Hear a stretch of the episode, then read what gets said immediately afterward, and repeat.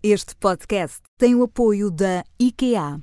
Quantas vezes já não ouviu a mítica expressão de que o barato sai caro ou é melhor gastar mais se for para durar e tantos outros comentários do género? Ora, o preço é muitas vezes associado à resistência, à durabilidade e à qualidade de um produto. Mas será que é mesmo assim? Neste episódio estamos à conversa com a Kátia Carvalho, é a líder criativa da IKEA. Falamos de qualidade. Olá, Kátia, bem-vinda. Olá, Ana. Kátia, como é que devemos olhar para os produtos quando pensamos em, em renovar a nossa casa? Devemos olhar para o estilo que queremos e que aspiracionamos eh, ter na nossa casa, mas principalmente para a função e o uso que queremos dar a esses artigos. Que atividades é que fazemos nas nossas casas? Certo, porque nós, por norma, pensamos tudo de forma mais global, eh, nas funções que temos na, nas nossas casas, mas não tanto na questão do produto. Mas o que é que define exatamente a longevidade e a durabilidade de um produto, Kátia? Tem mais a ver com a eh, qualidade do material ou não? Tem a ver com o uso que lhe damos essencialmente. Qual é a sua funcionalidade?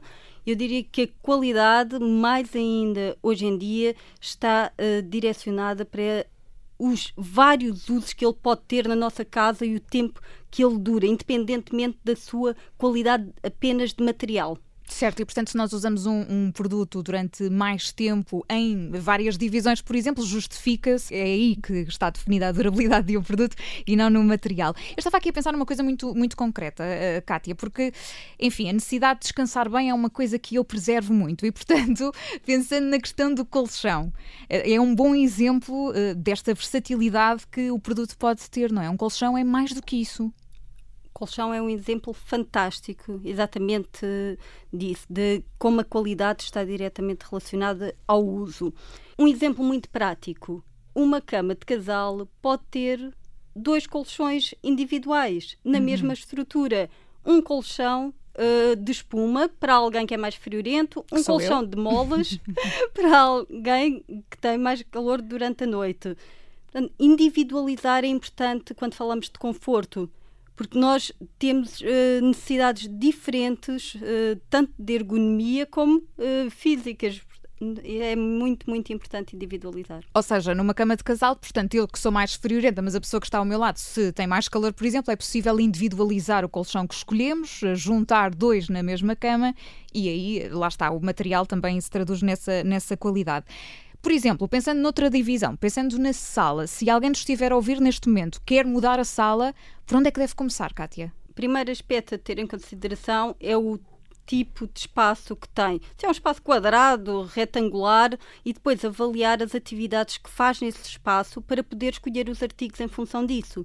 Se eu passo muito tempo no sofá a ver televisão, possivelmente essas são as peças centrais da minha divisão. Mas por outro lado, eu nem vejo televisão e uhum. gosto é de ouvir música. Provavelmente a televisão não vai ganhar destaque na minha sala, nem precisa estar diretamente relacionada com o sofá. Portanto, avaliar essas premissas sobre as atividades é o mais importante.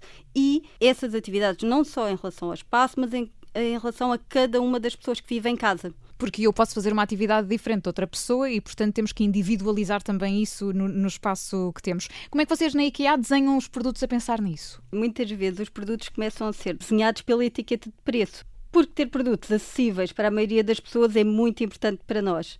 Claro, aliados a uma estética, com a forma, com a funcionalidade, a qualidade e a sustentabilidade tanto na forma como os artigos são produzidos ou os seus materiais, mas naquilo que nos ajudam a poupar no dia a dia. Exatamente, a forma como os usamos uh, também. Mas este conforto e funcionalidade são essenciais nessa questão da, da qualidade que vocês procuram.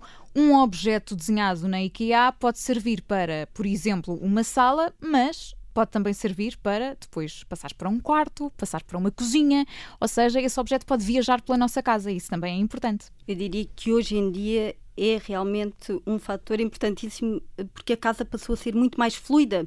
As atividades já não se centram só num espaço. Nós uh, já não comemos só na cozinha, comemos provavelmente noutros espaços da casa. Então, como é que essa fluidez está presente no nosso espaço com os nossos objetos?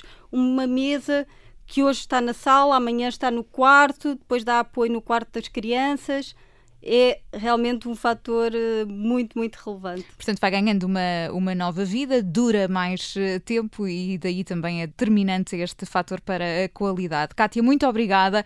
No final do dia é a funcionalidade dos produtos que temos nas nossas casas que nos deixa felizes. É sabermos que está tudo pensado à nossa medida e em concordância com as nossas necessidades. E a isto chamamos o design democrático. Aproveitar ao máximo a nossa casa com produtos acessíveis, práticos e pensados nas nossas necessidades. Produtos que encontra na IKEA. Este podcast tem o apoio da IKEA.